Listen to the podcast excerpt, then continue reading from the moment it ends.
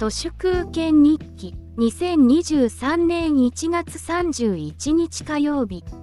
アレクサアプリの Kindle 読み上げもかなり聞き取りやすいので Android のトークバックよりも最近はアレクサで耳読書をしています。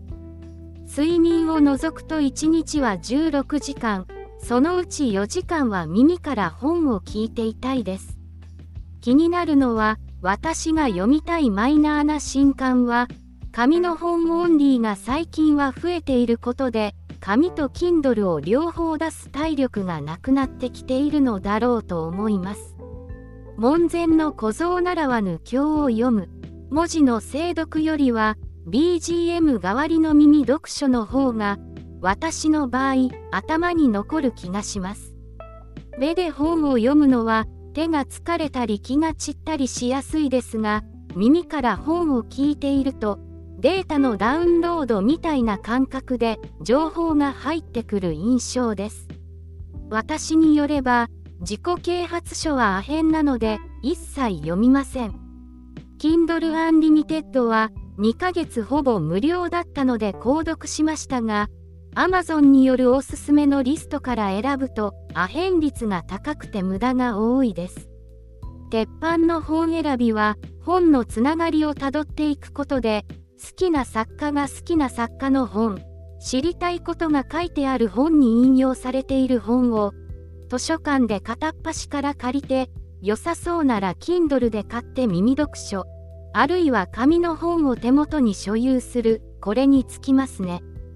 Amazon のこの本を読んでいる人はこの本を読んでいます。の推薦機能はパラメータがブラックボックスなので知らず知らずのうちに資本家に誘導される恐れがあります。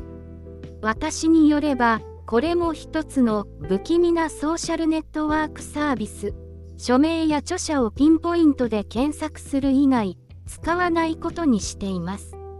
あと新聞の読書欄は参考になります。わざわざ新聞をめくるのはだるいので各紙の読書欄掲載の本をまとめてくれているいい本のまとめというサイトをチェックします。新聞の読書欄に取り上げられる本はまだ図書館では取り寄せられないので読みたい本は Amazon の後で買うカートにひたすら眠らせておきます。半年くらい経つと図書館でも借りられる本が大半になります。図書館で本を借りるのは読みたい本かどうか手に取って確かめるためなので借りた本を全て無理に読破する必要はありません。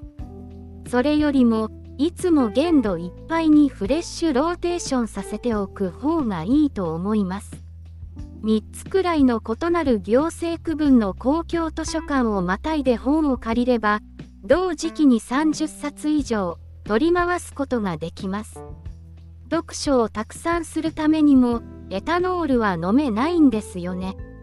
井上久志がタバコはガンガン吸っていたのにエタノールは無敵の人だったのは酒を飲むと本が読めないからでしたがその気持ちよくわかります。読書時間を優先して社交を断る人間でありたいです。誰かの命令で地理的な移動を強いられるのも嫌です。本ばかり読んで気づいていたら死んでいたそういう人間になりたいです。